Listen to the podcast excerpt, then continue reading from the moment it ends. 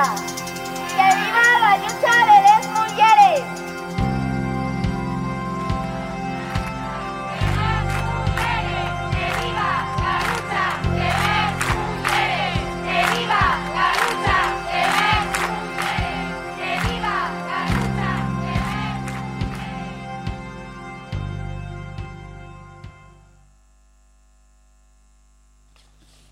Buenas tardes, oyentas. Me llamo Ayalga y esto es el Nieiru Las Rapiegas, un programa de feminismo radical asturiano. Porque vamos a explicarte la raíz de la opresión que recae sobre nosotras, las mujeres, y esto es radical. Vamos a estar aquí el último miércoles de cada mes, a las 19 horas. Bienvenidas a nuestro Nieiru. Hoy, segundo programa. Bueno, ya voy controlando la parte técnica que hace un mes, con tanta tecla tenía miedo de que cayera un avión por mi culpa.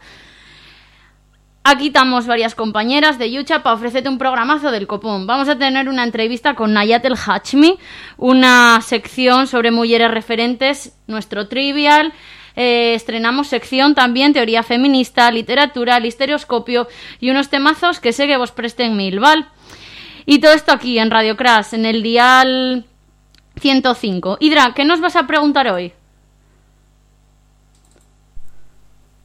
Amiguinas, en el trivial de este mes os retamos con la siguiente pregunta relacionada con el panorama actual. ¿Quién fue la fundadora de la Asociación Revolucionaria de las Mujeres de Afganistán? Aquí tenéis cuatro opciones. A. Nayat El Hashmi. B. Fátima Mernisi. C. José María Aznar. D. Mina Keshwar Kamal. Os doy un tiempín para que penséis la respuesta. Venga. Al final del programa conoceremos la respuesta, pero si ya la sabéis podéis contestarnos en nuestro Instagram. Ahora vamos con Nora, que va a hablarnos de Sarah Hyde en su sección de históricas. Dijo Virginia Woolf, para la mayor parte de la historia, Anónimo era una mujer. Históricas. Buenas tardes, Ayalga. La protagonista de hoy fue en su día una pionera en la investigación sobre la sexualidad de las mujeres y he decidido acercaros su historia esta tarde con motivo del Día Internacional del Orgasmo Femenino, que se celebró el pasado 8 de agosto. No me demoro más y hoy, en Históricas, os presento a Cher Hyde. Cher nació un 2 de noviembre en 1942 en Missouri, Estados Unidos. Se licenció en Historia por la Universidad de Florida, donde también realizó un máster de la misma rama académica. Al finalizar este último, aquella brillante estudiante fue aceptada por la prestigiosa Universidad de Columbia de Nueva York para realizar un doctorado en Historia Social. Aquí es donde comenzará a encontrarse con el rechazo de sus ideas dentro del ámbito académico. Cher abandonó su doctorado en Columbia debido a que no aceptaron su tema de investigación. Y a que no os imagináis cuál era. Sí, sí, es lo que estáis pensando. Hyde quería investigar y basar su tesis en la sexualidad femenina. Y como de aquella, principios de los años 70, existían tantas investigaciones en este campo, nótese la ironía, los académicos decidieron que aquello no era un tema digno de una tesis doctoral. Cher, segura de seguir con su investigación, proclamó que los investigadores deberían de dejar de decirle a las mujeres lo que deben sentir sexualmente y comenzar a preguntarles qué sienten sexualmente. Y eso es precisamente lo que ella hizo. Y así es como, en 1976, se publicó el informe Hyde, Estudio sobre la sexualidad femenina. Cher formuló 231 preguntas, las cuales respondieron 3.019 mujeres de entre 14 y 79 años de edad, de forma anónima, lo que les permitió responder a las cuestiones en profundidad y sin tapujos. ¿Y cuál creéis que fue el bombazo que descubrió nuestra protagonista? Pues os lo cuento. Aunque primero quiero dejar claro que las conclusiones de sus investigaciones y el impacto que tuvieron las mismas dan para más de un podcast. Así que me voy a centrar en el descubrimiento que quizás es el más obvio. Las mujeres llegan más y mejor al orgasmo cuando se estimula o estimulan su clítoris. Bueno, a ver, esto es obvio ahora que estamos en 2021, pero allá por el año 76 aquellas palabras resonaron en la cabeza de muchos como si de una invocación al diablo se tratase. En este estudio, más del 70% de las mujeres encuestadas declaraban no recibir suficiente estimulación durante la penetración como para llegar al orgasmo. y solo el 1,5% de las encuestadas llegaban al orgasmo a través de la penetración vaginal. Parecía que todo el mundo se olvidaba del clítoris. Bueno, quizás una de las mitades del mundo. Porque la otra mitad declaraba en el estudio que cuando se masturbaban solas no se olvidaban nunca de tan preciado órgano. Y como suele pasar con las protagonistas históricas, o más bien con todas las mujeres que se atrevieron a alzar la voz en contra de lo establecido, a Hyde no tardaron en lloverle las críticas. Desde la derecha cristiana se le acusó de intentar disolver la familia. Revistas como Playboy tildaron a su estudio como el informe del odio, haciendo un juego de palabras con su apellido y la palabra odio en inglés, Hyde y hate, respectivamente. Hasta aquí, las respuestas negativas eran lo esperado para la sociedad de aquella época, incluso para la nuestra de ahora. Pero la violencia hacia la investigadora comenzó a escalar cuando 11 años más tarde, en 1987, Hyde publicó otra investigación titulada Las mujeres y el amor, una revolución en progreso. En este informe, elaborado de la misma forma que el anterior, a través de preguntas anónimas a mujeres de diferentes rangos de edad, Hyde descubría que las mujeres consideraban que sus relaciones con los hombres les producían una frustración emocional creciente, además de una desilusión gradual. Os podéis imaginar la respuesta. La revista Time tildó este estudio de ser una excusa más de la autora para machacar a los hombres. Y entonces estos últimos se dedicaron a amenazar de muerte a Hyde a través del correo postal y de su contestador automático. Y a pesar de la seguridad que caracterizaba a Cher, Aquí puso punto final a su estancia en Estados Unidos. Decidió que su país natal ya no era un lugar donde se podía investigar libremente y puso rumbo a un país donde sus investigaciones eran tratadas con el respeto académico que merecían. Pero no penséis que Hyde se marchó sin hacer ruido, como tratando de escapar. Sher renunció a su nacionalidad estadounidense, dejando claro así que no querría tener nada que ver con un país donde se le negaba la libertad de estudiar la sexualidad de las mujeres. Hyde se mudó a Alemania y años más tarde a Inglaterra, donde seguiría investigando y divulgando, publicando libros e incluso actualizando su famoso informe Hyde en el año 2000.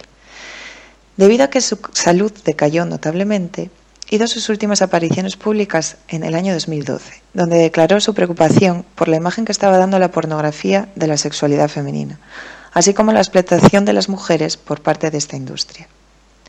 El 9 de septiembre del año pasado, nuestra protagonista falleció a la edad de 77 años, dejando tras de sí un legado que será imborrable.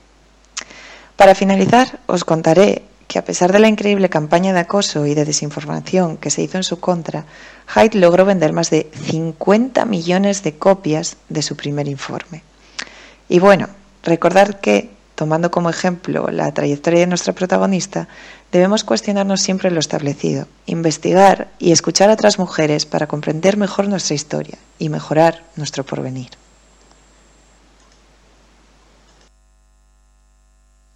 Pues la verdad que me encantó la sección. Hay que reapropiarnos de nuestro cuerpo y de, nuestro placer y de nuestros cuerpos. Y es que yo el otro día iba por Gijón, entré en una, en una librería de segunda mano y me compré Sinceridad Sexual de esta mujer. Em, que explica bueno cómo nació este informe y una de las encuestadas cuando le preguntan sobre la revolución sexual dice pero qué revolución sexual mi lucha es la revolución feminista la mal llamada revolución sexual. Desde mi punto de vista no ha servido para liberar a las mujeres ni a los hombres los hombres han ido a joder gratis y lo han conseguido bajo el disfraz de una revolución liberal radical contra las actitudes sexuales anticuadas. Las mujeres aún deseaban tener a esos hombres por compañeros para toda la vida porque estaban alienadas en sus cuerpos y sus almas y buscaban su identidad en el hombre en vez de buscarla en sí mismas. Los hombres siguen ocupando los primeros lugares en el mercado del empleo, en las narraciones de las revistas femeninas, en la cama y en el fondo de la mentalidad de la mujer con que la revolución sexual no con que la revolución sexual no ha hecho sino que anunciar lo que ya se sabía. Las mujeres son tratadas como objetos. Esta revolución no ha dado nada a las oprimidas. El opresor lanzó la revolución sexual a través de la música rock, el mercado de los cosméticos, Hugh Hefner, pero nunca fuimos liberadas de nuestros roles, sino aún más cosificadas. Pero el tiro le salió por la culata, en parte a la sociedad patriarcal, pues condujo indirectamente a los movimientos de liberación de la mujer. Patriarcado y capital. Alianza criminal. Buenas tardes. Y es que mm, ahora nos vamos a ir con la sección de actualidad y para ello voy a poneros una canción de las eh, Burka Band, que son unas mujeres de Afganistán, eh, anónimas. Ellas se ocultan tras el burka que les obligan a poner. Y en los 2000 sacaron un par de temas y molan muchísimo. Así que esto em, empieza aquí la sección, ¿no?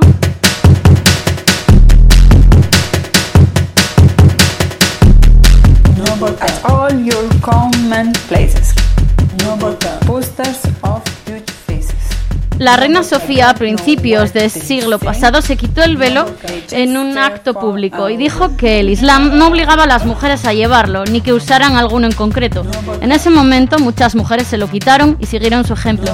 También criticó la poligamia e introdujo ideas que rompían las costumbres de los talibanes. Ahora Nadia Gulam, activista y escritora refugiada, pide que no cese la ayuda humanitaria. Tiene desfigurada la cara por una bomba y vivió una década haciéndose pasar por su hermano fallecido para poder trabajar y esquivar el machismo talibán. Ha intentado conseguir salvoconductos para sacar a, mujer- a mujeres y a niñas de Afganistán.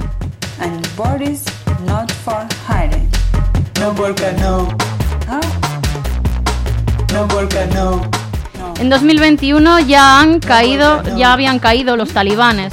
Las mujeres pudieron volver a trabajar, a estudiar, pero estos días, tras dos décadas, ha habido un retroceso muy triste. Apoyamos desde aquí a las compañeras afganas, las admiramos tremendamente y esperamos que recuperen sus derechos cuanto antes, o al menos que las dejen salir del país a todas.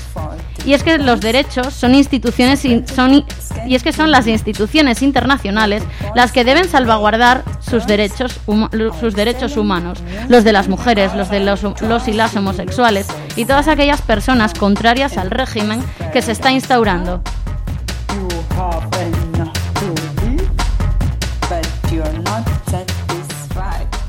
Y aquí, que parece que estamos un poco mejor, nos siguen matando. Llevamos ya 55 asesinatos. Cristóbal mató a su mujer, Carmen, en Sevilla el 10 de agosto. Luego se suicidó. ¿Qué norma se le aplica? A lo que qué norma se le aplica o qué castigo penal se le impone a alguien que es capaz de suicidarse tras cometer ese delito. Parece que no hay pena de prisión que impida que algunos hombres maten a sus parejas o exparejas. Juristas, ¿me resolvéis esto o qué? ¿No podías haberte matado solo tú? gritaba una de las hijas mayores de edad del matrimonio al ver la escena.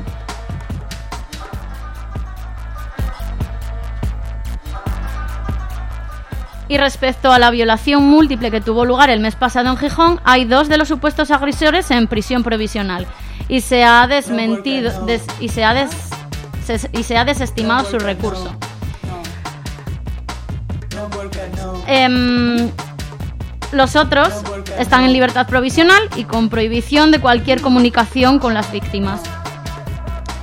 La jueza de- del juzgado de instrucción número 5 entiende que hubo sometimiento e imposición de los agresores a sus víctimas y que a pesar de que no hay signos de fuerza en las pruebas periciales, tiene pinta de que van a ser condenados por un delito de agresión sexual. Recordemos que la violación puede ser tipificada como abuso sexual o agresión sexual según el como abuso sexual o agresión sexual según el Código Penal, en función de si hay si- de si ha habido violencia e intimidación.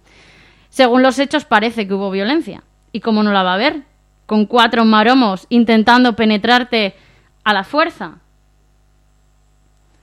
Bien, después de esta sección nos vamos a ir con una entrevista maravillosa a Nayat El Hachmi, que es eh, ha sido premiada por el Premio Nadal eh, 2021. Estamos con Nayat El Hachami, sé si lo he pronunciado bien. Fatal, lo he pronunciado. No te preocupes. Nacimos, eh, naciste en Beni Sidel, en Marruecos, en 1979, y a los ocho años te trasladaste a la ciudad de barcelonesa de Vic, donde tu padre ya vivía desde hacía unos años, que se vino como avanzadilla familiar, ¿no? Para trabajar, buscar un futuro mejor para él, para tu familia, para ti, ¿no? Eh, un futuro mejor, por lo menos con más posibilidades, ¿no? Estudiaste filología árabe en la Universidad de Barcelona y desde muy joven has trabajado, de, bueno, de todo, eh, empleada del hogar, cocinera, monitora de deportes, mediadora y técnica de, acogida. Eh, y ahora te dedicas de lleno a la escritura. Con el lunes que nos querrán, eh, has sido premiada con el Nadal mm, del año 2021 y en él hablas de inmigración, ni amistad de dos jóvenes de origen marroquí, nacidas en familias musulmanas, y lo que para ella supone el querer ser libres y crear su propio camino. Cuéntanos un poquito más sobre, sobre el lunes que nos querrán. Pues mira, el lunes nos querrán, yo la concebí como una historia de amistad en unas circunstancias muy, muy difíciles, ¿no? Porque las, las protagonistas ellas no son propiamente inmigrantes porque no, han, no hicieron el proceso migratorio, sino que son un poco ¿no? la consecuencia de ese proceso, por eso las, las hijas de, de la generación anterior. Y, y, son dos chicas jóvenes que viven en un barrio segregado, lo cual ya de por sí pues es una, eh, un condicionante muy importante, ¿no? porque estar Mm, con ciertas barreras incluso físicas o lejos de mm, lo que es el centro, ¿no? los distintos centros, pues ya, de, ya es algo que, bueno, que influye en el día a día de, de, cualquier persona. ¿no? Además, eh, estamos, no estamos hablando de un barrio eh, rico precisamente, estamos hablando de un barrio clase trabajadora. Claro, eso también pues es un es algo muy distinto a, por ejemplo, pues mm, venir de como jequesa a Marbella, ¿no?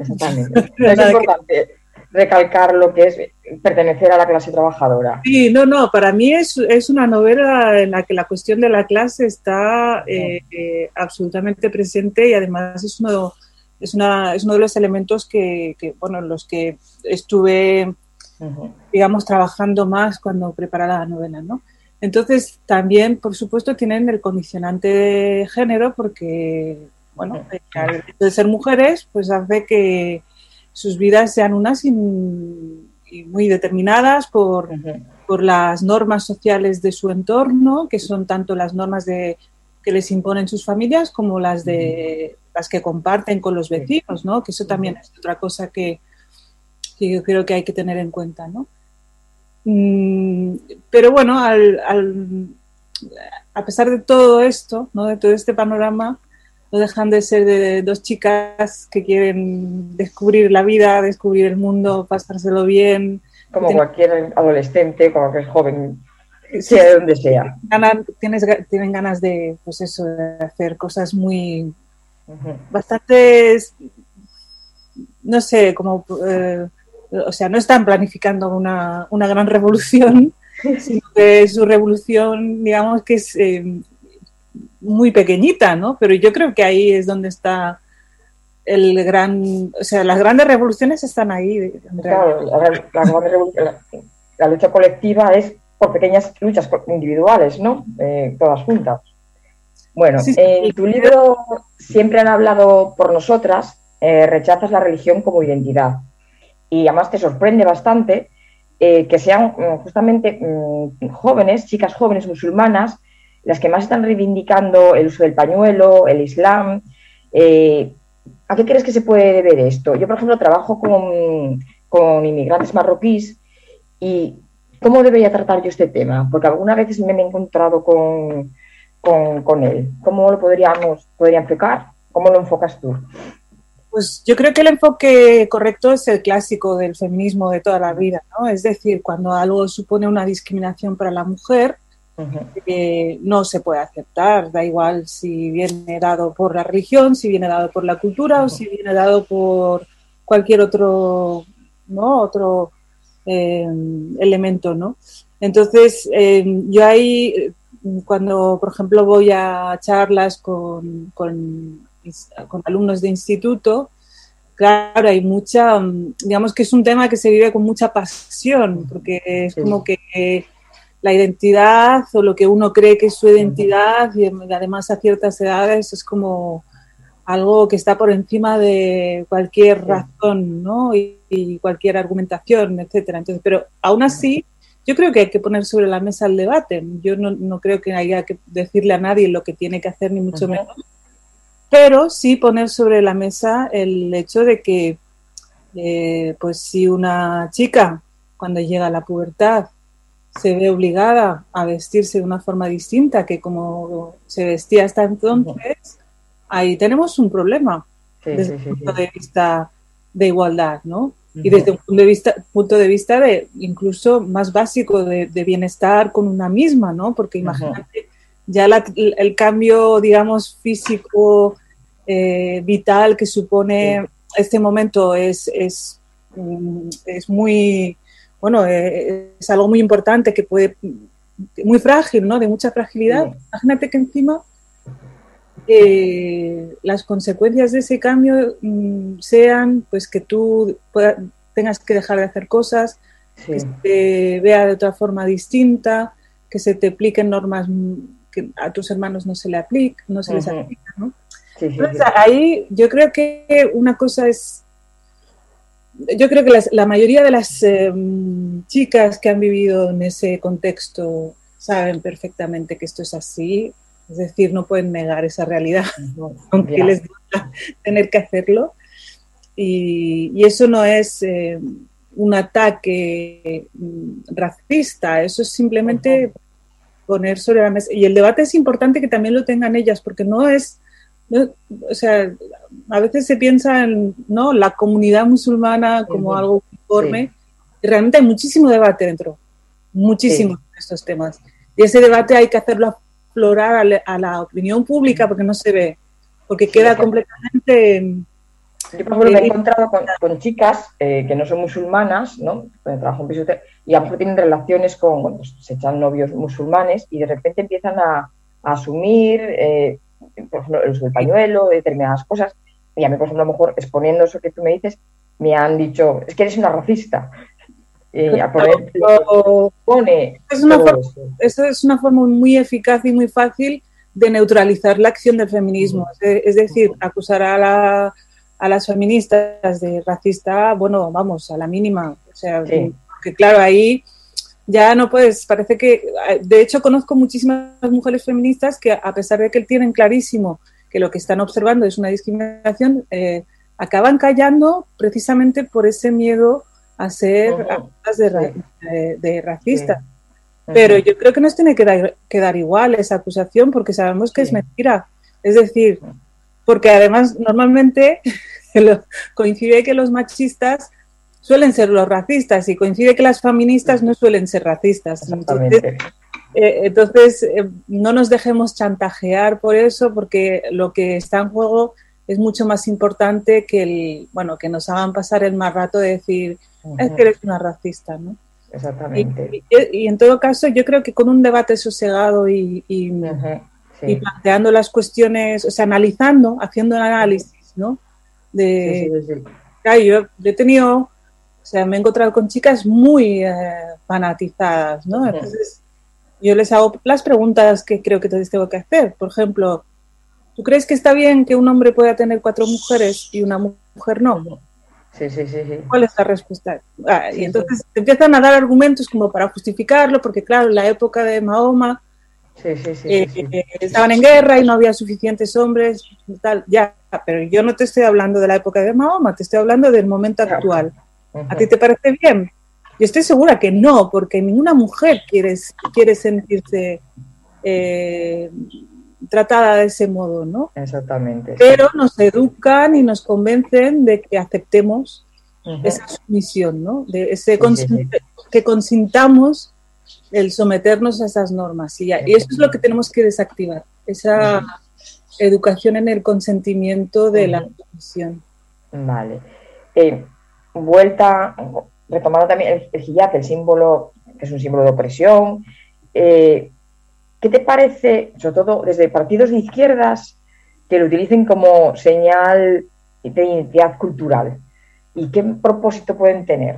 Porque se ve mucho ahora. Mm, Sí. Partido de izquierdas, representación de, de, bueno, pues de, la, de la inmigración marroquí, mujer con pañuelo, siempre. Yo tengo tres explicaciones posibles, creo que eran tres. Una, desconocimiento, que a estas alturas yo creo que ya no se puede, ya no se justifica porque somos muchas las que estamos alzando la voz, estamos Sí. escribiendo libros, estamos contando las cosas como son. Entonces, eh, el desconocimiento en este caso sería eh, más falta de interés que otra cosa. Eh, Sí. La otra posibilidad es la indiferencia, es decir, em, como estas, estas niñas, estas chicas y estas mujeres son, eh, son quienes son y proceden de donde proceden, entonces lo que les pasa no nos incumbe, no nos importa y por lo tanto, em, bueno, podemos em, aceptar esa sumisión incluso dentro de nuestros eh, eh, espacios de representación y espacios de gran impacto, ¿no? Porque Sí, no, es, sí, sí, no sí. es lo mismo que lleve pañuelo una señora que cualquiera que va por la calle que, que le lleve una diputada, por ejemplo. Sí. Ahí el Claro. impacto es brutal y la, Ujú. la legitima- legitimación de, Sí. del pañuelo también. Y la otra explicación que yo también tengo de las tres es, eh, mm, bueno, puro, puro cinismo eh, y mala Sí. fe, ¿no? Es decir, sabes perfectamente que ese es un símbolo de opresión, pero aún así decides incluirlo porque en ello te van unos cuantos votos de un, de un nuevo mm, un nuevo sec- o sea un- un- unos nuevos votantes que están todavía por explotar que son los eh, el- lo que algunos partidos llaman el voto musulmán. Sí.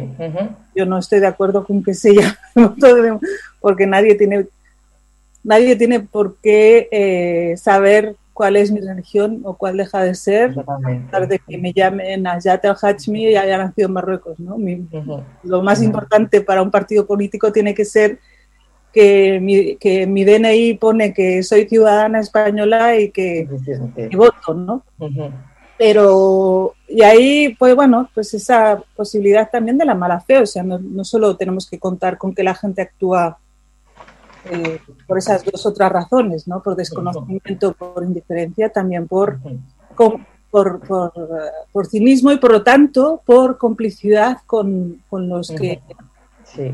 con nuestros verdugos, ¿no? Porque realmente es una complicidad eh, tremenda. Pero fíjate que es eh, a la mínima de cambio eh, hay sectores de, de- de nuestra política que es que, que, bueno que se no sé cómo de- decirte que se acomodan, ¿no? A ese machismo tan claro Sí. y tan- es como que les cuesta muy poco.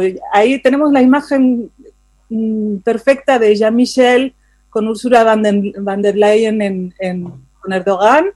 Ahí tenemos la imagen perfecta de lo fácil que les resulta a muchos hombres occidentales acomodarse al patriarcado machista del Islam. Bueno, el patriarcado machista es una redundancia, Eh, sí. pero, Bueno, patriarcado la siguiente pregunta iba a ser un poco en la línea, ¿no? Sobre todo, eh, eh, que, bueno, no hay religión buena para ninguna mujer. las tres monoteístas, o sea, comparten la misoginia. Entonces, eh, esto que está tan de moda de el feminismo islámico. mm, Bueno, es un- eso es un invento de los islamistas, de los fundamentalistas islamistas, que no son Sí. simples musulmanes, sino que tienen todo un proyecto político eh, bastante, desde mi punto de vista, bastante peligroso. Y, y claro, ¿cómo, o sea, cómo, cómo podían de algún modo impugnar la propuesta del feminismo, el feminismo sin más, ¿no? El, ujú, el- el feminismo que, que, bueno, que se opone a cualquier tipo de discriminación. Pues tenían que inventar otra cosa distinta, llamarla igual aunque fuera lo contrario. ujú. Como- como el feminismo radical y el feminismo liberal.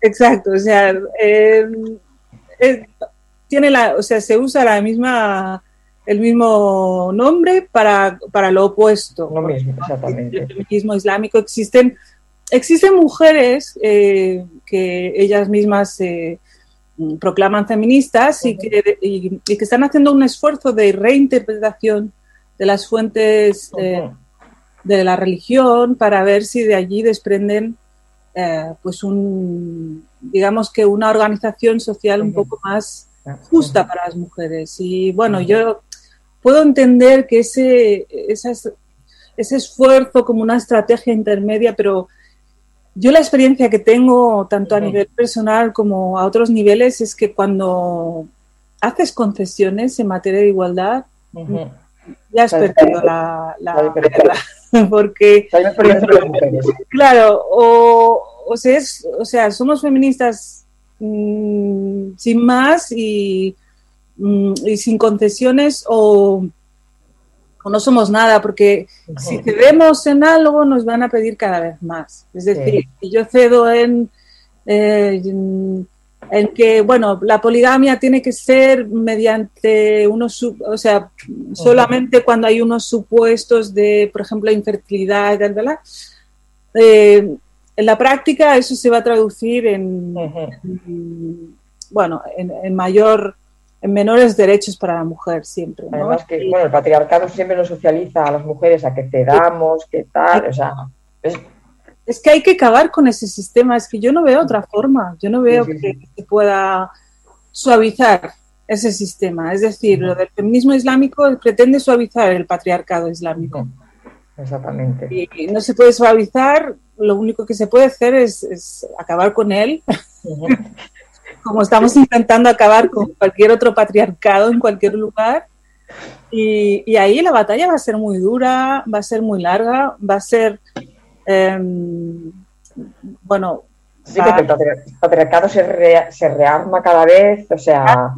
porque, nada, porque en realidad es que no... Es que estamos ante algo eh, de unas dimensiones increíbles. O sea, estamos hablando de, de que de, en el momento actual en el que estamos, el, feminismo, yo creo que lo, contaba este año muy bien eh, Amelia Valcárcel en la, Rosario Acuña, ¿no? Es que el feminismo a estas alturas es la única propuesta civilizatoria eh, real que existe, porque no hay otra opción, o sea, ¿qué, qué nos queda, no? Para para organizar un mundo eh, más justo. Yo creo que es el movimiento más subversivo que está plantando cara a capitalismo, a... Mm, todo, es que lo mueve todo. Entonces, mover, moverlo todo, pues no va a ser fácil. Y van a, van a intentar que, bueno, van a intentar distraernos, van a intentar ya bueno, estamos acostumbradas a que nos amenacen, a que nos insulten, a que en esta línea, por ejemplo, que se habla mucho ahora del, también del feminismo decolonial, postcolonial, de, de acusarnos, acusar a las feministas eh, blancas occidentales que somos las opresoras desde nuestros privilegios, o sea, ya, ya no, no las oprime ni el hombre ni el patriarcado, somos las... yo lo de la palabra privilegiada me saca un poco de quicio, porque cuando se están asesinando mujeres todos los días, hablar de privilegiadas, de verdad que me parece me parece ofensivo, o sea, ofensivo. Y, y no, y lo de la decolonialidad, es verdad que hay un, o sea, que hubo un sistema colonial y además que hay una organización mundial ahora mismo en la que realmente hay, eh, digamos que explotación de, de, ¿no? de recursos y de fuerza humana de, de otros países, etcétera. Pero es que las feministas no fueron a conquistar ningún país, ni son, son todo lo contrario, nunca. Eh, entonces me parece una acusación injusta que se ha ido extendiendo, que además sirve otra vez también para neutralizar la acción de ese feminismo que tiene que ser para todas. Y, bueno, a veces también es una estrategia del quítate tú para que me ponga yo. yo veo ahí algunas actitudes muy poco honestas en ese sentido, ¿no? Es decir, bueno, a ver, eh, mm, no sé, podemos, eh, podemos analizar las, ¿no? la, la, la, responsabilidad de, cada cual, y, pero el feminismo bastante trabajo tiene con, con luchar por la igualdad como para ir a, a colonizar. Es que, vamos, para colonizar tienes que tener ejército, tienes que tener eh, un, ¿no? una vocación de, conquista que yo, de verdad, que llevo muchísimo tiempo leyendo textos feministas, muchísimo tiempo leyendo y releyendo, porque siempre aprendo. sí, yo releo mucho también y, siempre encuentro cosas nuevas. ¿eh? No, no encuentro, eh, o sea, las principales, mis principales referentes feministas, no encuentro ese sesgo colonialista. Puede, sí me he encontrado alguna vez con alguna actitud de alguna feminista, pero en general, cuando escarbas un poquito, resulta que es un feminismo bastante impostado. Cuando se tiene conciencia em, de lo que es la discriminación y lo que es la opresión, yo creo que la tienes, es más fácil que la tengas en, ¿no? todos los ejes, no, no solamente el, de la, el del género. bueno, más al feminismo que es global, que es, es, una lucha colectiva, ¿no? Que a lo mejor, por ejemplo, en Europa pues, hayamos tenido acceso a educación, eso no es un derecho, sino yo lo veo como, pues tenemos que utilizar esos derechos que hemos conseguido para llevarlos a otros sitios. Claro. Yo lo veo así, vamos. No, y además eso es fruto de una lucha larguísima. Es que eso también sí, como una, no sé, eh, que haya venido dado por, una fuerza sobrenatural y no, no, es, Ah, son, son tres siglos de, ¿no? de, constante, de, constante, lucha, de constancia. La verdad es que una de las cosas que a mí más me sorprende en, el feminismo es precisamente esa... ¿no? La, eh, constancia y además en, los objetivos y las luchas, que, vamos, la agenda. Eh, de... Agenda, agenda, agenda. O sea, ahí vamos a seguir. Bueno, cambiando un poco de tema, en relación a la diáspora, mm, eh, cómo afecta a las mujeres migrantes procedentes de contextos islamistas y a sus descendientes, mujeres, hombres de segundas y terceras generaciones. Eh, bueno, las situaciones son, son, son muy diversas y muy variadas, pero yo creo que, por un lado, para las mujeres el emigrar, que es un proceso muy duro y que nadie hace porque, bueno, no tiene otra cosa que hacer, quien emigra porque no tiene otra cosa que hacer no es emigrante, es, turista o expat o una de estas palabras más glamurosas. Pero em, yo creo que la, inmigración para las mujeres supone, sobre todo cuando vienes de, países musulmanes, una ventana de oportunidad. Eh, porque claro, estás accediendo a una sociedad en la que se ha avanzado mucho más en materia de derechos ¿no? de, la mujer. Pero al mismo tiempo, ese, esa ventana de oportunidad se puede cerrar de forma repentina si a ti, mujer inmigrante, te colocan en, aquello, en aquel lugar en el que ya no se coloca a las autóctonas. Sí, te entiendo. Y te pongo, te pongo dos ejemplos, ¿no? El, en la novela Lunes nos querrá, las, las, ah, las chicas, em, las dos protagonistas, pues tienen muy claro que el trabajo es lo que va a, emanciparlas, porque les va a dar eh, independencia económica y eso, mm, o sea, ellas tienen muy claro que ese es el camino hacia la libertad. Pero ¿qué pasa? Que eh, están en un momento en el que ya ha empezado todo el proceso de eh, de, mm, precarización del mundo laboral. Y además a ellas, como hijas de inmigrantes, les pagan menos y las sitúan en la escala más baja, o sea, en, el eslabón más bajo de, la, ¿no? de la estratificación social. Entonces, a pesar de que quieren, o sea, están seguras de, la, de que esa independencia económica es fundamental, se ve, o sea, la, ven truncada esa vía de emancipación por, por, porque el trabajo que les ofrecen es de menor calidad a, todos los niveles, ¿no? Y esto lo hemos visto muchísimas, muchísimas hijas de inmigrantes con una frustración tremenda, que nadie quiere cobrar menos por, trabajar, simplemente es que te pagan menos porque creen que mereces cobrar menos. Mm, que te vas a conformar con menos porque vienes de, de, de- de más pobre, ¿no? De, un entorno sí, de sí. mayor pobreza. Entonces ahí, fíjate, esa es la, la situación ¿no? compleja en la que están muchas mujeres eh, eh, de, de- de origen musulmán. Y, y- y luego otro ejemplo mm, que me viene a la cabeza en este tema, que es, eh, es tremendo, es o sea, el, el- el tema de la prostitución, por ejemplo, ¿no? Y la, bueno, la trata. Que, claro, mm, ya en la sociedad española, digamos que hay mm, ha habido cada vez menos mujeres que se que, se, que se dediquen a, a- bueno, se dedican.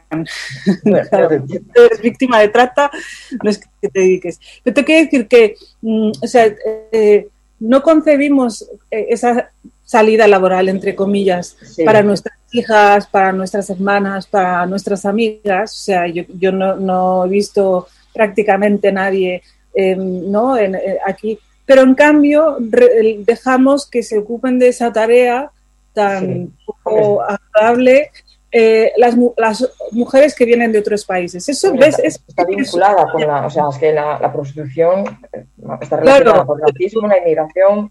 Claro, pero fíjate, eso sí que es colonialismo, porque en realidad supone ir a, o sea, extraer del, de países del tercer mundo las mujeres eh, para explotar, porque aquí ya no hay suficientes mujeres que, Que- ah, que puedan ser demanda.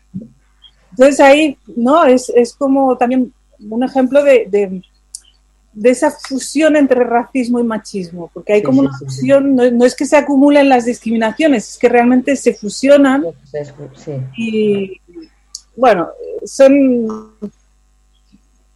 Yo creo que ese es el... el si, cuando se habla de interseccionalidad, eh, la buena interseccionalidad es esa, es ese eh, tener en cuenta, pues, eh, pero claro, es, es que es la misma lucha del, del feminismo sin más, ¿no? Sí, es decir, sí, que progresión por género, que venga presión después que añadas la, la- la religión, la cultura, la raza. claro, pero te quiero decir que el feminismo Mm. eh, eh, radical, que, está en, que es abolicionista, eh, al ser abolicionista está, está, está siendo interseccional porque la, mayor, la mayoría de las víctimas de, de, de- de trata son, son inmigrantes. Sí, sí, sí.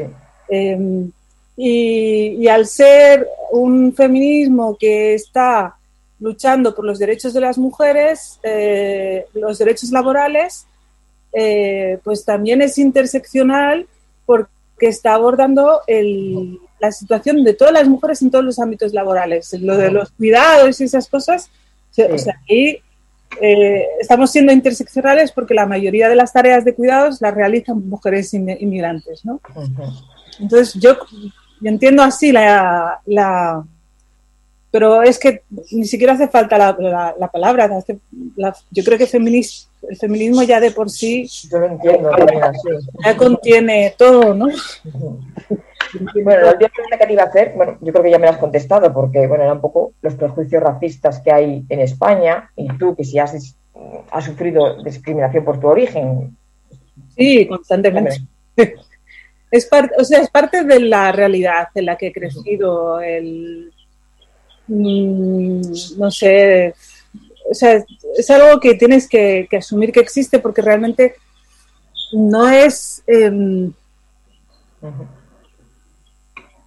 O sea, la mejor estrategia para vencer, eh, para, para ganarle la, la- la bat- la batalla y la guerra al racismo, es seguir adelante y haciendo lo que, lo que quieres hacer, con, o sea, seguir, seguir, seguir, intentar esquivarlo siempre que puedes, porque mm, yo no he visto, yo llevo muchos años escribiendo opinión, por ejemplo, y no he visto que los racistas se hayan cambiado por lo que yo haya escrito sobre el tema.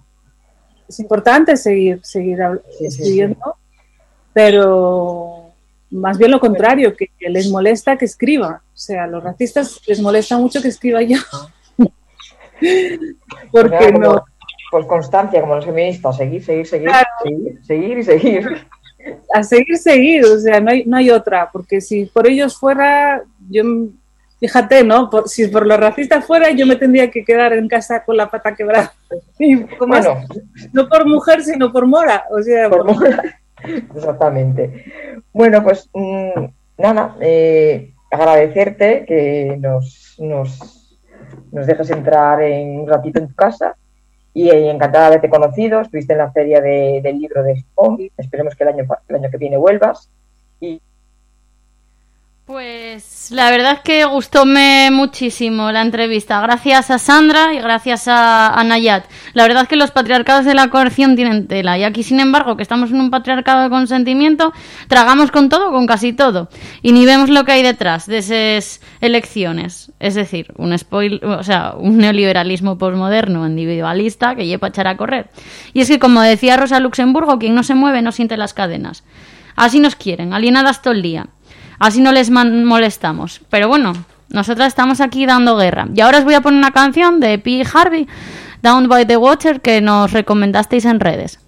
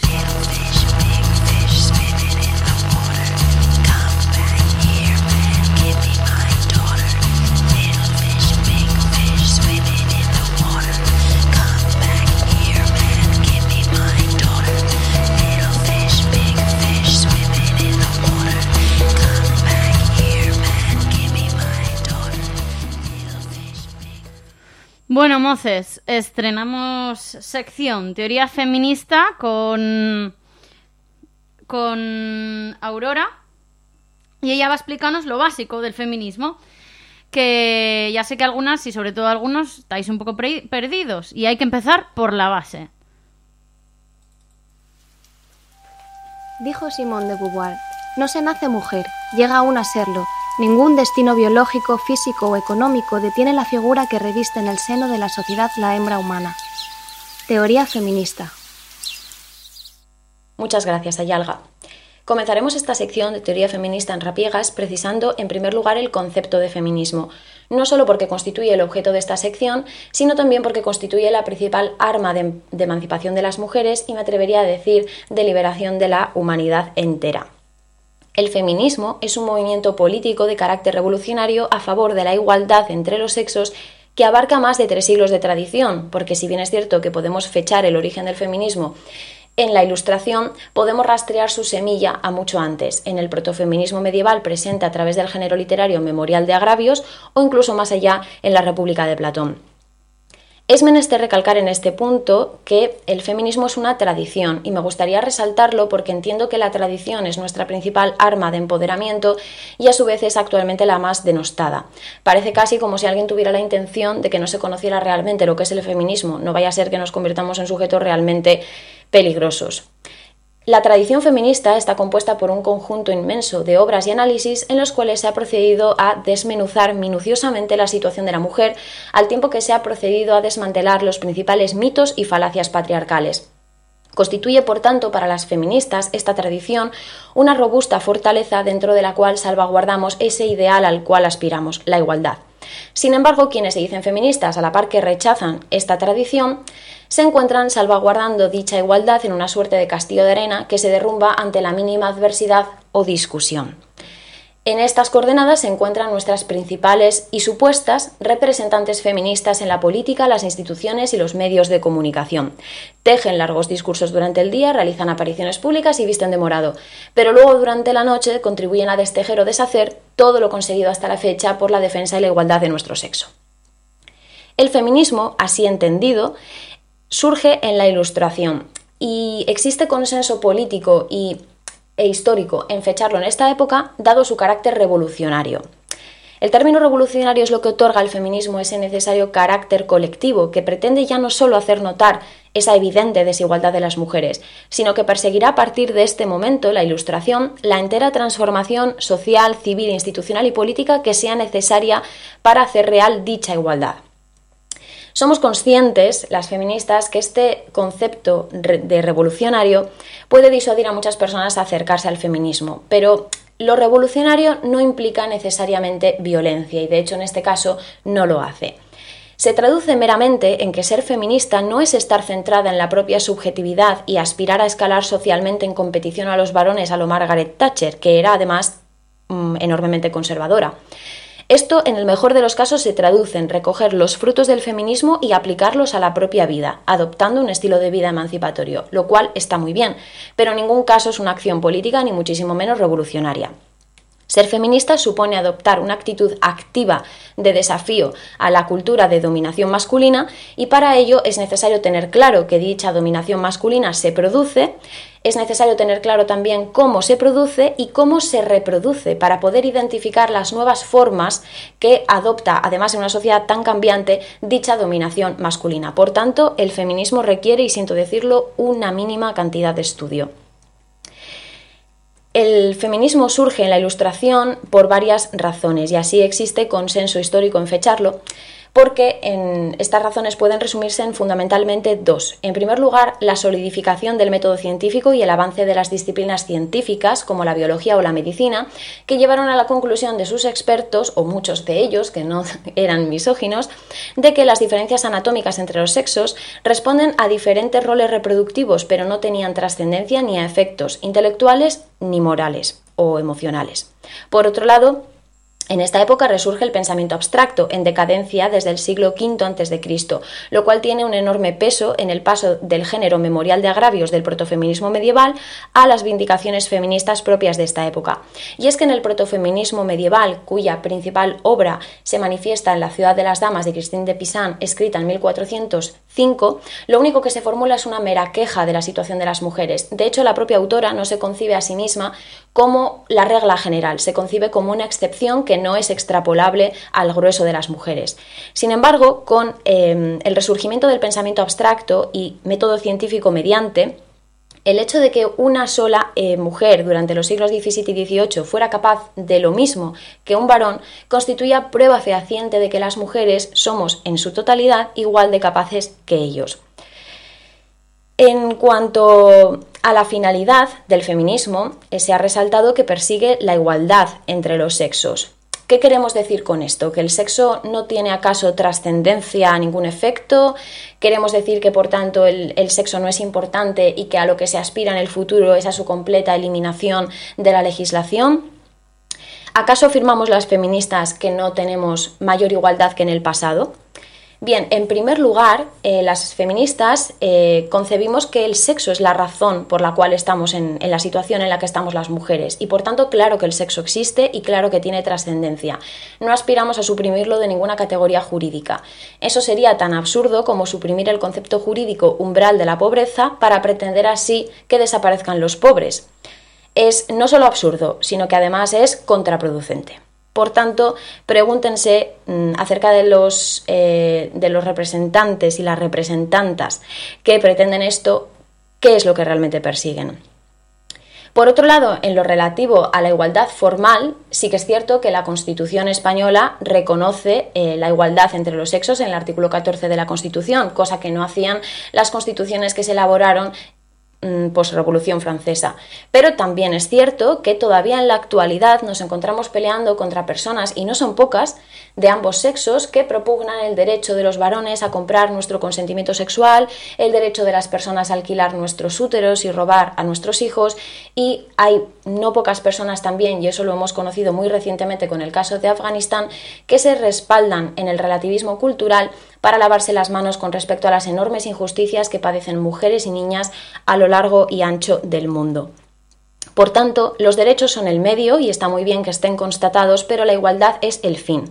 Y la igualdad es un concepto abstracto que se extraerá del análisis de la realidad y de constatar materialmente que las mujeres estamos en igualdad de condiciones económicas, sociológicas y psicológicas con respecto a nuestros conciudadanos varones. Ni el feminismo, ni la igualdad tienen nada que ver con el poder de la imaginación. Pues muchas gracias, la verdad. Eh, me encantó muchísimo y es que mm, es esencial saberlo. Que luego viene Hidra y nos examina de estas cosas y suspendemos. Y si no hay Hidra, y la vida. Y las consecuencias son peores. Hay que estar todo el día con las gafes morades puestas. Bien atentas a todo, ¿eh? que el patriarcado está ahí acechando desde que los machirulos les quitaron el poder a las diosas como Tiamat o Gea y miles, vamos, miles de años de patriarcado. Qué tiempos aquellos, ¿eh? En los que daba más, se daba más valor a crear que a destruir, a parir que a matar. Y ahora va a venir la sección de cultura, que vamos a hablar de Papuza. Dijo Papuza, yo canto como mi madre pasaba penurias. Cultura.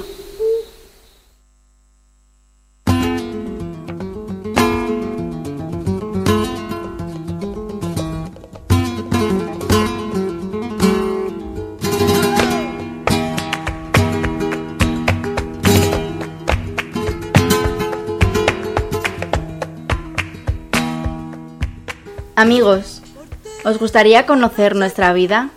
La auténtica realidad gitana Sé que no me creeréis, pero por favor, escuchad este canto y sabed que ni una sola palabra es mentira. Yo canto como mi madre pasaba penurias. No volveré a los bosques negros. Creedme, que muera cimiento. No volveré a pisar donde estuvieron los gitanos bajo la oscura noche, donde los niños escuchaban el canto nocturno de los pájaros de la muerte.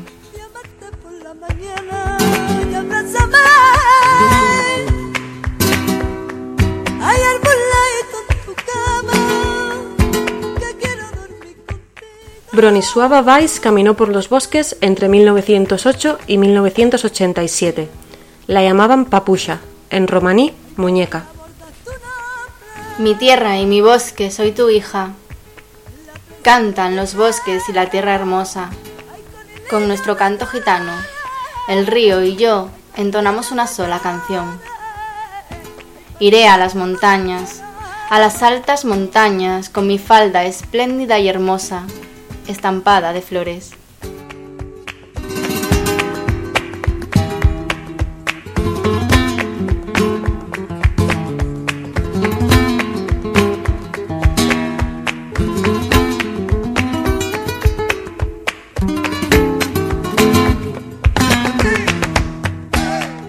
Papusha no es solo esa escritora gitana, conocida por ser gitana, ensalzada por ser gitana, en unos medios que adoran cosificar la diversidad. El viento mueve el corazón como una hoja. Nada hay que temer.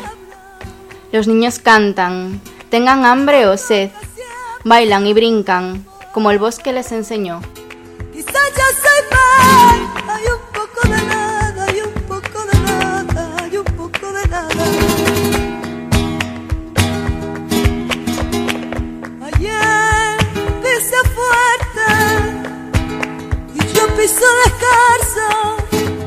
Papusha es una poeta del bosque, del desarraigo y de la guerra. Es la voz de los que no tenían tinta para escribir su historia. En la ciudad no había vida para los gitanos, y en el campo habitaba la muerte. Nos mataban.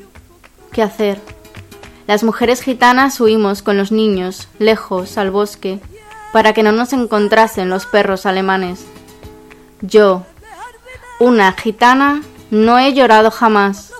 Con el corazón ardiente, a caballo, buscaba a los alemanes de noche, por bosques y sendas equivocadas cantando así. Yo, una joven gitana, no temo al tiempo. Mi madre me parió. Moriré solo una vez.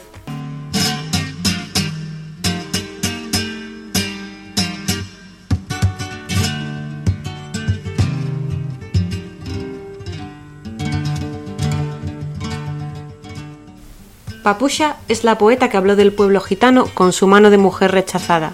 Es la voz que denunció a los nazis y narró el sufrimiento de su gente en la guerra. Y nos dicen, ¿quiénes sois? ¿Ucranianos o polacos? Nosotros somos gitanos. Los alemanes querían asesinarnos, así que hemos huido hasta aquí. Y comenzó la danza, porque adoran la música como a sus propios ojos. Ella nos ha salvado de la muerte. Con gusto tocamos una canción, y aquí que la señora trae una olla de carne grasienta.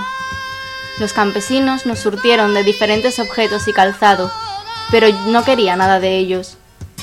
Sobreviviré a la guerra con dignidad. Aunque la gente me regale la ropa de las víctimas, no la voy a aceptar. Prefiero caminar, descalza y desnuda. Papusha escribió de su herida desde su herida, sobreviviendo al rechazo de todo su clan con su poesía. Un pueblo que no perdonaba a una mujer que escribía, ni a quien quería probar a vivir fuera de la penuria nómada de los bosques. Sin fuego ni agua, reina el hambre en el bosque. ¿Dónde dormirán los niños? No tenemos tiendas. No podemos encender hogueras ni de noche ni de día, para que el humo no nos delate a los alemanes.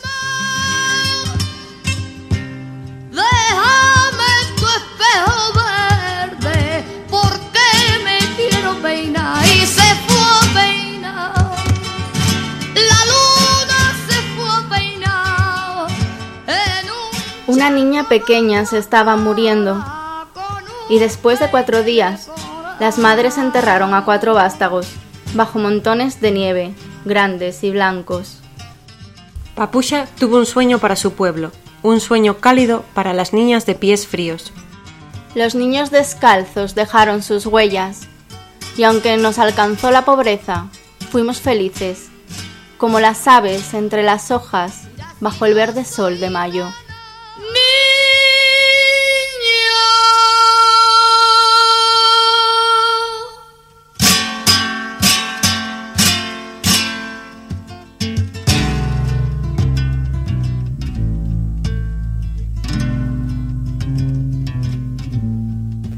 Pasó ya la época de los gitanos nómadas, pero yo los veo.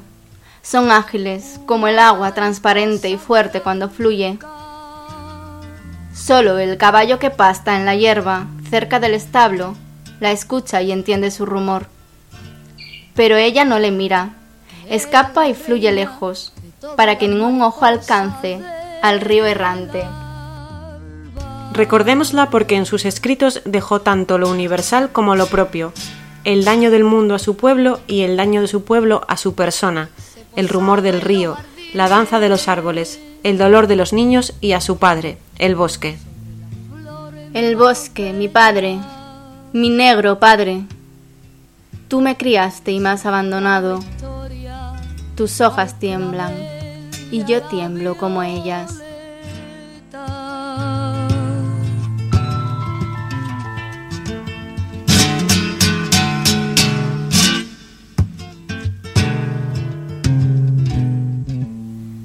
Ha llegado el blanco invierno. La nieve, como una gran almohada de musgo, viste todos los abetos verdes abatiendo sus ramas. Un caballo esparce nieve con sus cuatro herraduras y el corazón se inclina como la rama de un verde abeto. En el arbusto se posa un búho, bajo el abeto unos pájaros. Como una tienda la nieve les cubre. El bosque, hombre sabio, no canta canciones si hay viento. Hoy, en la espesura duerme un pájaro, bajo la nieve, como antaño una pobre gitana que encuentra hoy un hogar cálido. Un pobre pájaro se acerca a la ventana, congelado, y pide pan. Ay, es mi hermano del bosque. Crecimos juntos, en el bosque negro. No pienses que Papusha es solo la gitana que escribía. Bronislawa Weiss es una poeta que se merece pasar a la historia, con nombre propio. Pero yo escribo como puedo. Aunque a veces caen mis lágrimas, algo legaré a los que vengan, y me conocerá el mundo. Recordará que hubo una vez una mujer gitana, desdichada y mísera, que solo quería leer, escribir y entonar las canciones de su clan.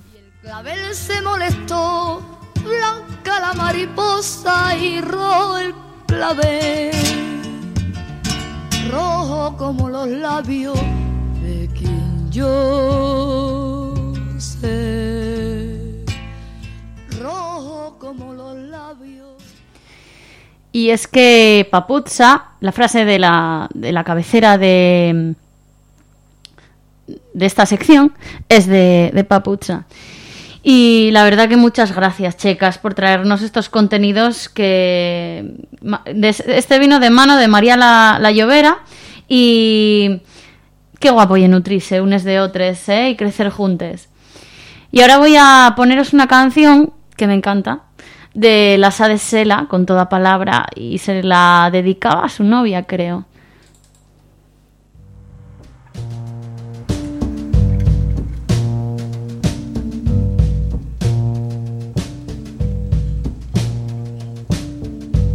Con toda palabra, con toda sonrisa, con toda mirada, con toda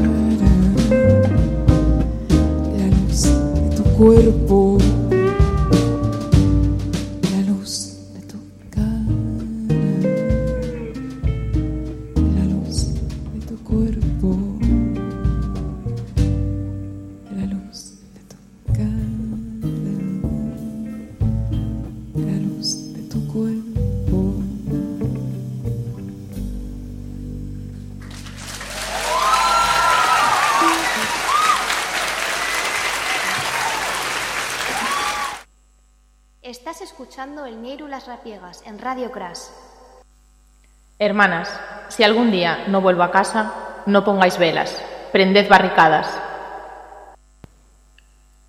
Nieiru, acepción 2. Muérgano sexual femenino. El Nieiru las rapiegas, en Radio Crash.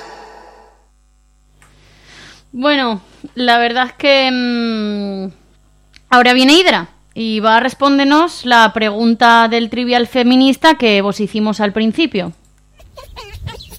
Dijo Gloria Steinem, una mujer leyendo el Playboy es como un judío leyendo una revista nazi.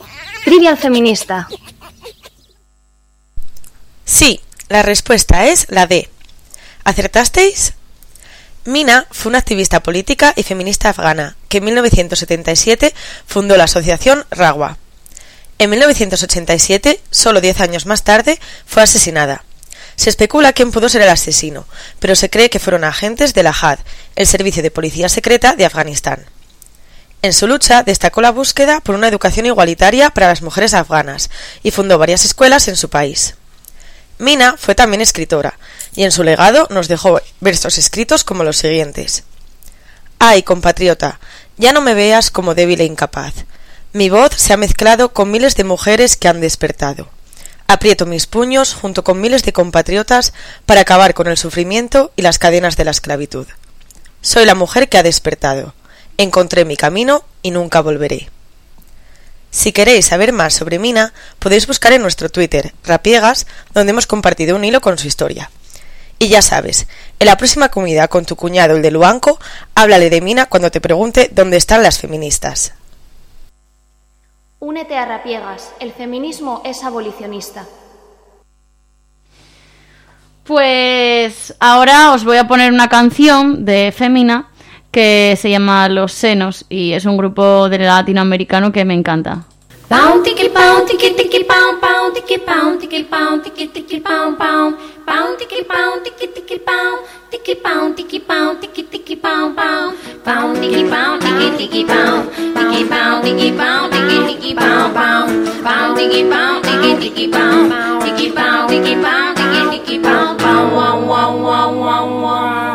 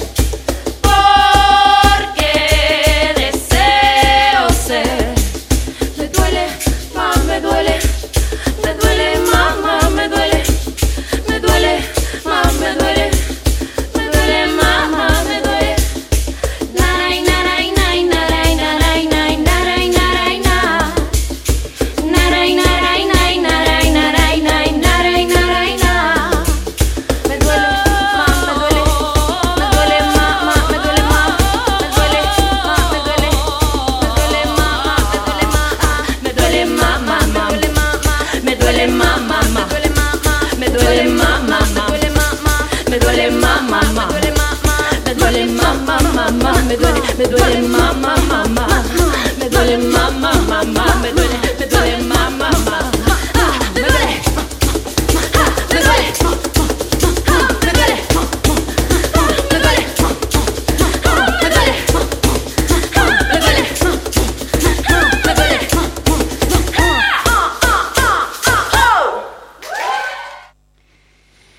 Energía, ¿eh? Bueno, pues ahora vamos a la corporalidad, a sanar y a conocernos con Agnes.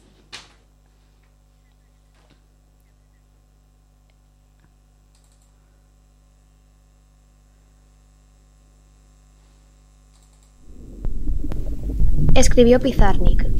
Has construido tu casa, has emplumado tus pájaros, has golpeado al viento con tus propios huesos, has terminado sola lo que nadie comenzó. El histeroscopio. Bueno, comenzamos la última sección del programa, el histeroscopio, con nuestra médica de familia, Agnes. ¿Qué tal, Agnes? ¿Qué nos- ¿De qué nos vas a hablar hoy? Hola, Yalga, pues muy bien, ¿y tú? Vaya guay la canción que has puesto, ¿no? Ahí me duelen los senos, pues vamos a hablar de algo parecido. Hoy vamos a hablar sobre una gran desconocida, la endometriosis. La endometriosis es una enfermedad crónica eh, que se produce por la implantación del tejido endometrial fuera del útero. Es decir, hay trocitos de un tejido similar al del útero, pero esparcidos por lugares de nuestro cuerpo donde no deberían estar como una siembra. Lo más frecuente es que esta siembra esté en las zonas de la pelvis. Suele aparecer habitualmente en mujeres entre los 25 y los 35 años de edad. Y aunque sigue siendo una enfermedad desconocida y olvidada, es muy, muy frecuente. La padecen hasta un 10, incluso en algunas series se habla de un 15% de las mujeres en edad reproductiva. Es decir, más de una de cada 10 mujeres.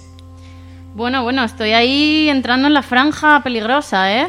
¿Cuándo debemos preocuparnos? ¿Cuáles son los síntomas que nos tienen que hacer saltar las alarmas?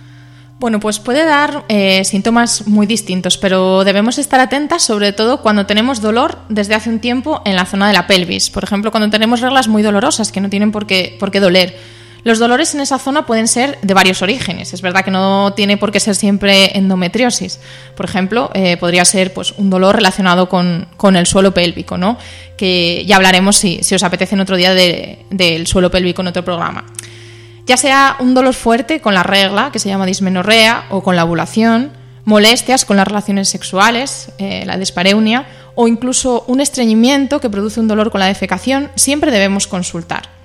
Esto es lo más frecuente, pero a veces incluso puede no producir ningún síntoma, si tenemos suerte, y en otros casos más graves puede llegar incluso a producirnos esterilidad. De hecho, es una de las causas más frecuentes de esterilidad. Hasta un 10% eh, de las mujeres con endometriosis son estériles y hasta un 35% de las mujeres que son estériles es por culpa de la endometriosis. Entonces, si tenemos alguno de estos síntomas, ¿cómo podemos saber si tenemos endometriosis? Porque son unos síntomas comunes. Bueno, pues lo primero, siempre que tengamos la sospecha, eh, debemos acudir sin duda a nuestra médica de familia. El diagnóstico además no es sencillo. A veces las mujeres tardamos en consultar porque pensamos, bueno, pues que el dolor de la regla es normal o muchas veces también pasa otra cosa que es que cuando consultamos se infravaloran nuestros síntomas, ¿no? Lo que nos pasa muchas veces por ser mujeres. Pero bueno, no solo por eso hay un retraso en el diagnóstico. Muchas veces, aunque se haga todo bien, pruebas como la ecografía, una resonancia magnética pueden no ser concluyentes y no verse nada sospechoso. A veces se necesita llegar incluso a una cirugía para ver exactamente qué es lo que está pasando y poder coger una muestra para hacer una biopsia y confirmar el diagnóstico. Se estima que hay un retraso eh, en el diagnóstico de esta enfermedad de unos siete años eh, aproximadamente. ¿Y existe algún tratamiento específico? Pues bueno, sí, en función de los síntomas que tengamos, el tratamiento puede ir pues desde la observación, sin hacer nada más que revisiones periódicas, hasta la cirugía, pasando bueno, pues por distintos fármacos antiinflamatorios, otro tipo de medicamentos. Siempre todo esto, claro, después de ser vistas por, por las profesionales adecuadas, ¿no? No hay que dejarse y dejar pasar el tiempo. Y bueno, para prevenir, ¿qué podemos hacer? Bueno, pues eh, como en prácticamente todo lo que pasa con la endometriosis, en este campo también hacen falta más estudios.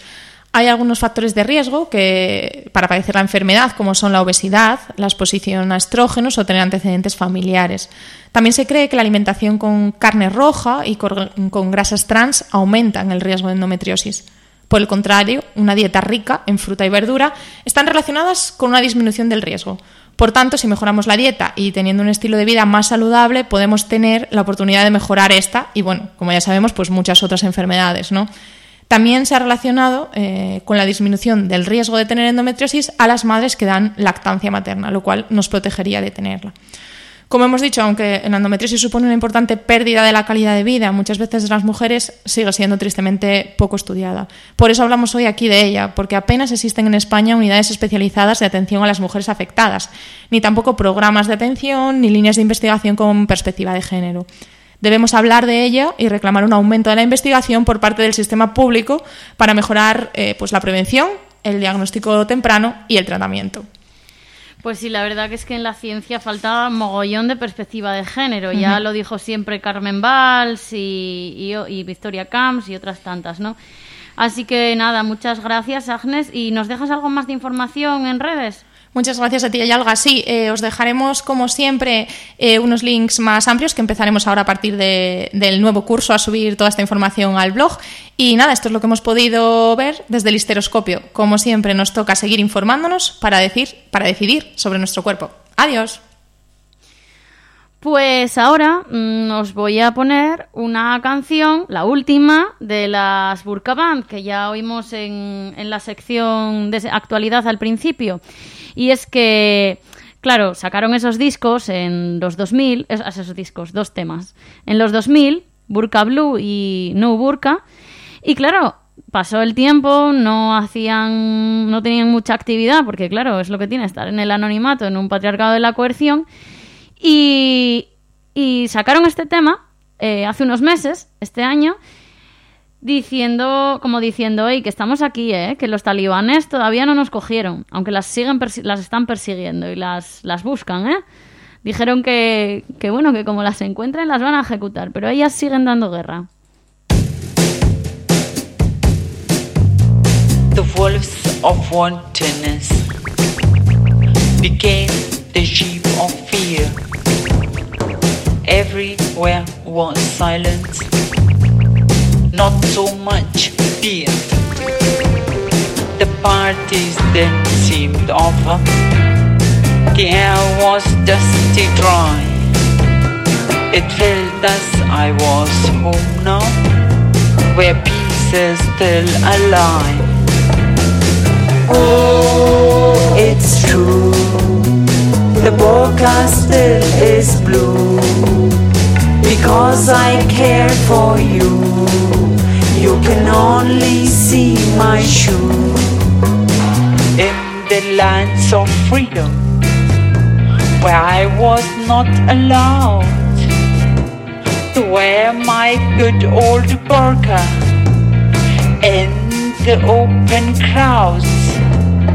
Everyone had to hide their face I took off my burqa only to wear a mask. Oh, it's true. The burqa still is blue because I care for you. You can only see my shoe.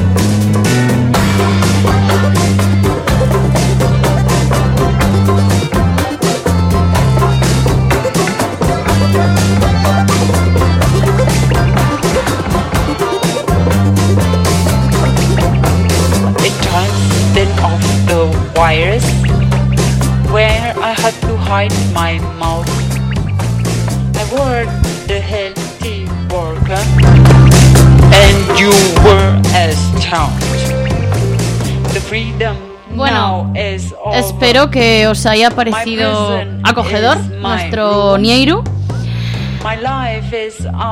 Gracias a Radio Crash por hacer esto posible y a todas las mujeres que se encuentran, que se curran este y otros podcasts.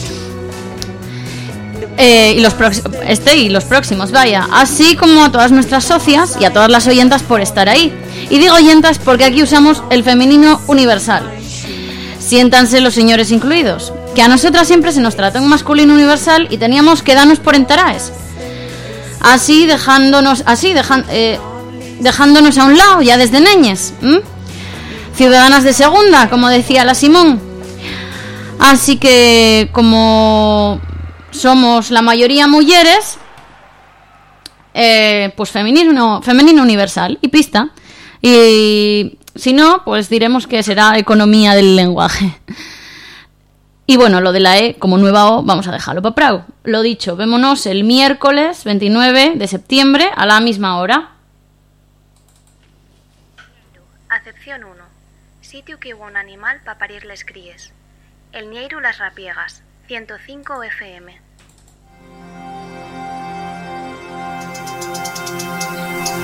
¡Que viva la lucha feminista! you gotta